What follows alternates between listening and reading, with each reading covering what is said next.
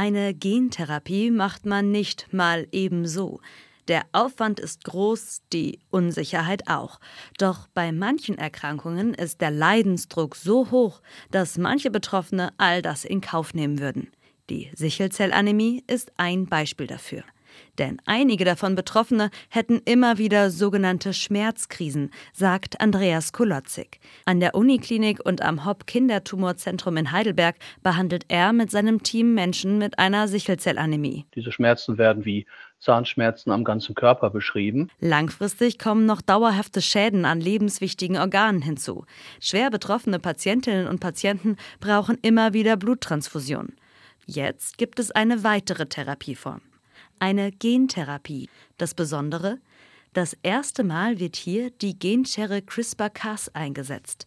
Damit ist das nicht einfach nur irgendeine weitere Gentherapie auf dem Markt, sagt Toni Katomen, Professor für Zell- und Gentherapie an der Uniklinik Freiburg. Also ich würde es schon als Meilenstein betrachten in der Gentherapie. Denn mit CRISPR könne man ganz gezielt ins Erbgut eingreifen. Was jetzt mit den herkömmlichen Gentherapien nicht möglich ist, äh, wo wir immer vom Zufall sozusagen abhängen, wo das therapeutische Gen ins Erbgut eingebaut wird. Dafür werden den Patienten bei der neuen Therapie gegen Sichelzellanämie blutbildende Stammzellen entnommen und im Labor mit der CRISPR-Genschere behandelt. Der Aufwand für die Patienten und Patientinnen ist also hoch. Und und noch kann man auch nicht ausschließen, dass die CRISPR-Genschere Nebeneffekte hat. Bei anderen Therapien habe es Fälle von Leukämien gegeben, die durch die genetische Behandlung ausgelöst wurden.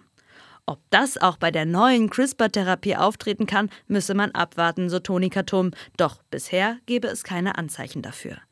Die Hoffnungen in die neue Therapie sind groß, denn in den Studien zeigte sich eine sehr hohe Wirksamkeit. Die Studien, die durchgeführt worden sind mit dieser Therapie, haben gezeigt, dass ungefähr 95 Prozent aller Patienten, die so behandelt worden sind, nachher überhaupt gar keine von diesen Schmerzkrisen mehr haben. Das ist natürlich für die Patienten eine wunderbare Nachricht. Findet Andreas Kolotzig von der Uniklinik Heidelberg.